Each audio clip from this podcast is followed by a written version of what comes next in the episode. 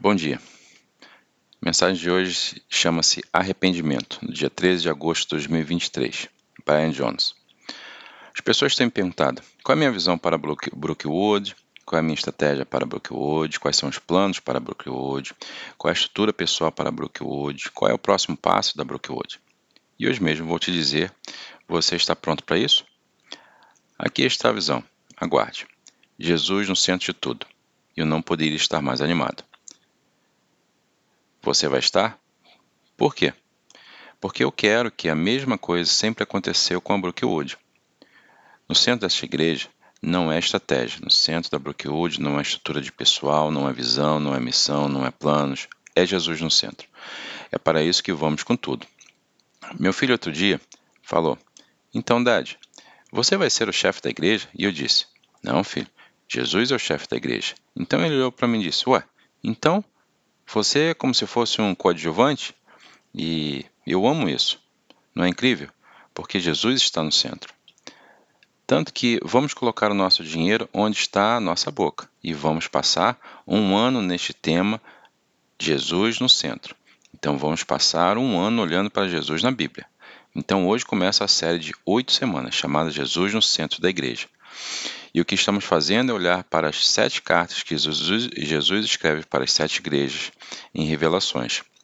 E as sete igrejas que você verá na tela eram realmente uma parte da rota do correio, e então vamos passar por um tempo olhando para cada uma e depois desempacotar outra igreja na semana 8. Agora, quando começamos esta série, deixe-me lhe fazer uma pergunta. Quantos de vocês foram abençoados ou profundamente encorajados por alguém na igreja?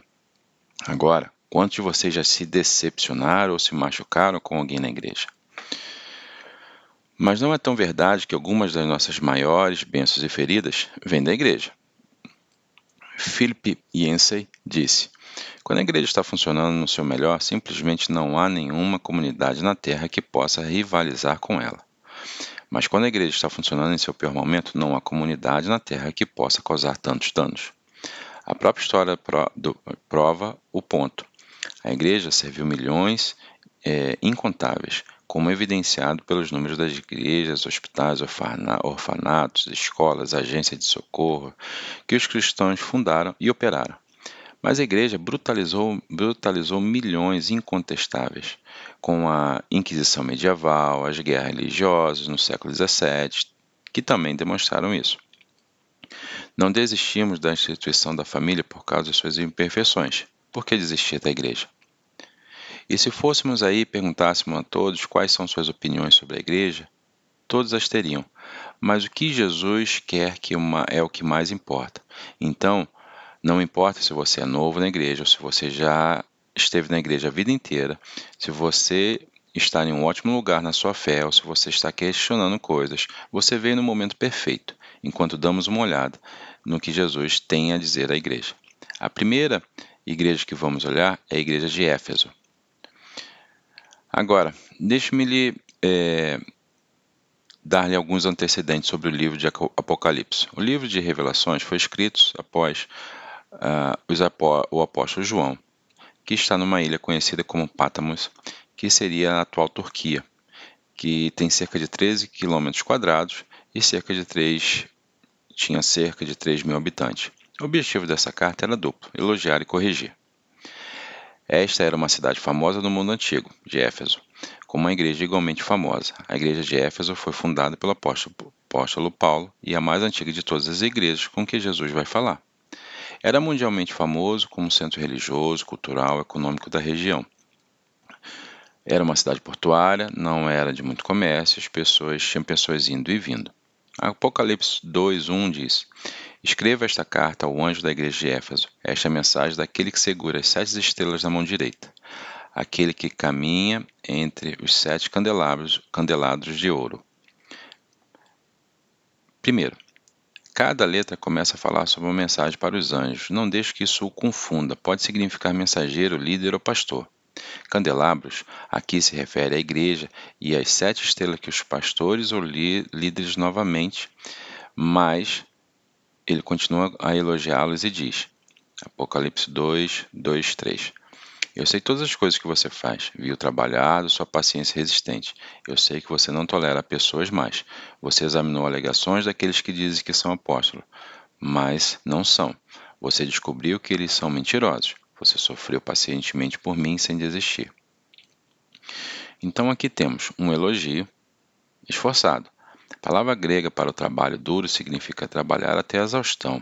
Conheça, conheço seus efeitos. Seu trabalho árduo é um trabalho árduo de pastorear uma igreja. E é por isso que admiro como pastores como Perry, que são fiéis há 30 anos.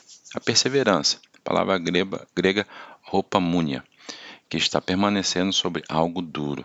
Lembre-se que a igreja, esta igreja existe há 40 anos e sofreu sérias perseguições. Nero, Domitiano odiavam os cristãos e faziam coisas horríveis com os filhos de Jesus. Eles foram mergulhados em um catrão e acesos em chamas. Santidade. Você não tolera pessoas mais. Você não tolera o pecado. Esta é uma cidade portuária. Então, toneladas de bordéis, por exemplo. Na verdade, hoje, se você visitar ainda, pode ver placas antigas apontando na direção desses bordéis. Sem contar que havia um templo de Artemis, que era a deusa grega, que era a palavra das sete maravilhas do mundo. Tinham várias práticas que envolviam prostituição e atos perversos. Você imagina que todo mundo está falando? Tipo assim, é, isso é ótimo, continue assim, não pare. Jesus, então, de repente, Jesus diz: Mas eu mantenho isso contra vocês. Jesus tem algo contra a igreja. Apocalipse 2 e 4 diz: No entanto, eu tenho isso contra vocês. Você abandonou o amor que tinha no início. Observe que ele não diz que você não ama. Eles ainda o amam, mas não como eles fizeram. Jesus vai, seu amor, por mim, não está no centro como costumava ser. Agora, quando eu, ele disse que Jesus quando eu disse que Jesus está no centro, é a coisa mais importante. Deixe-me mostrar por que isso. O que uma grande igreja precisa no centro? Um pastor ou círculo de pastores. Ouça, vou tomar um super pastor sobre o meu pastor. Acredito que a liderança importa. Mas Paulo é o pastor fundador. Áquila, Priscila, Timóteo era pastor. O apóstolo João. Milagre, um círculo milagroso. A despedida do Mar Vermelho é, do, do povo egípcio do, saindo do Egito, no deserto, em Atos 19, 11, 2, o lenço de Paulo que cura as pessoas, é esta, esta é a igreja. Afinal, você perdeu seu primeiro amor. Um círculo cultural de impacto, Atos 19, 17 a 20.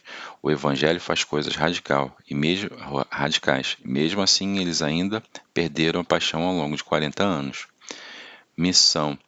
É, a, escola, a escola de tir, tiranos que para que pessoas querem, que querem que queriam ir a fundo. Ao longo de dois anos, essa re, região aqui é o Evangelho.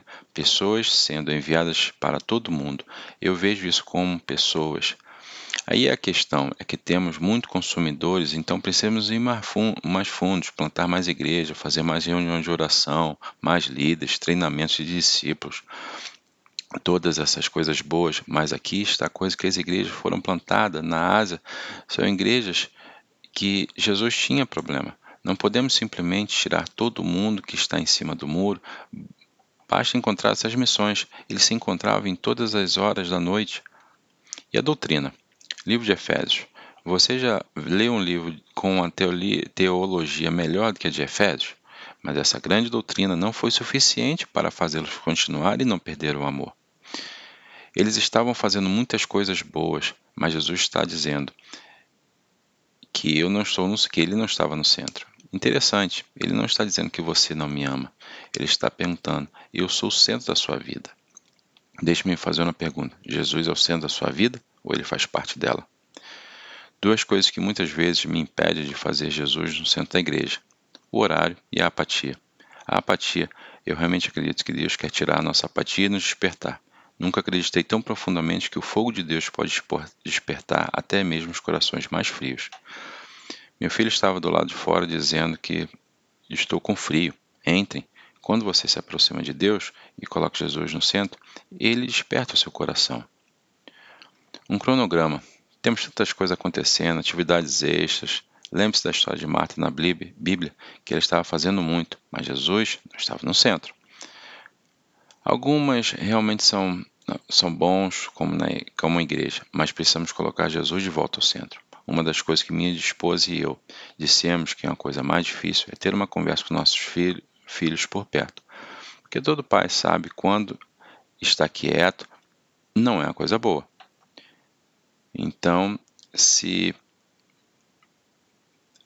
ela escreve na parede, escreveu na parede, mas eu me, lembro como um mentor e pastor meu, John Tyson disse: Como pai, você tem filhos porque é uma extensão do seu amor. Mas é engraçado, é uma fruta que rouba sua intimidade. E as pessoas, quando se apaixonam por Deus, colhem frutos, começam a servir e dar, e às vezes esses frutos lhe roubam a intimidade. Então, essencialmente, o que a igreja de Efésios está dizendo é: sabe, estamos trabalhando duro, somos fiéis, santos, muitos programas. Algo aconteceu com eles, descartaram Jesus de não fazer parte, de não estar no centro. Éfeso tornou-se tornou-se uma igreja de Marta. Em sua agenda haviam tirado Jesus do horário. O problema com esta igreja é que eles estavam tentando viver para Deus sem o amor de Deus. Então, Jesus lhes diz duas coisas, que é correto. Aprendei-vos. Apocalipse 2:5. Considere até onde você caiu. Arrependei-vos e fazeis com que que fizeste no início. Essa palavra caiu é a mesma palavra que foi usada para Adão e Eva em Gênesis 3, onde Adão e, e Eva haviam caído em pecado.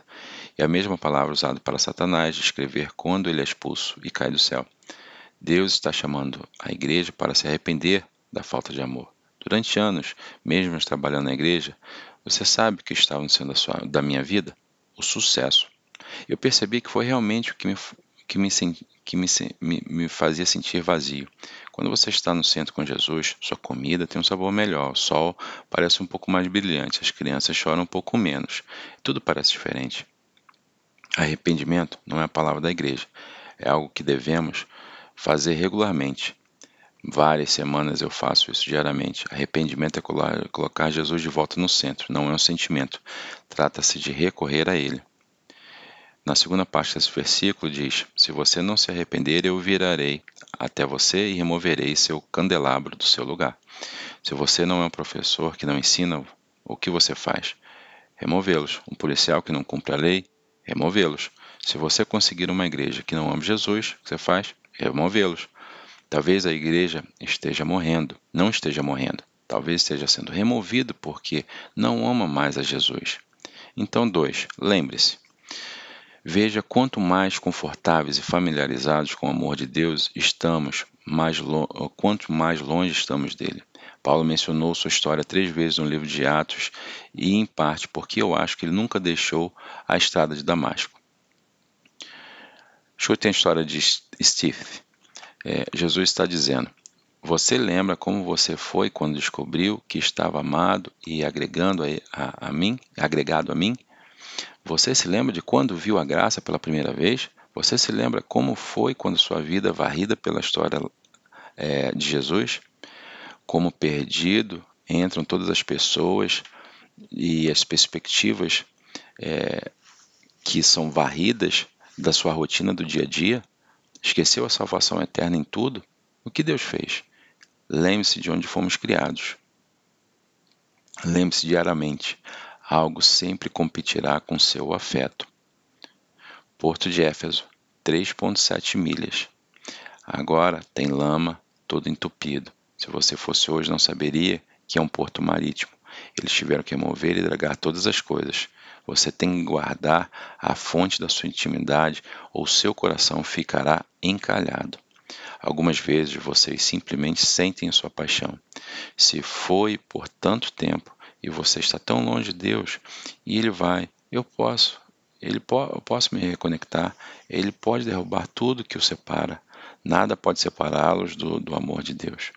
É incrível o que a tecnologia pode fazer, mas não se compara ao que Deus do universo pode fazer. Amém. Bom domingo.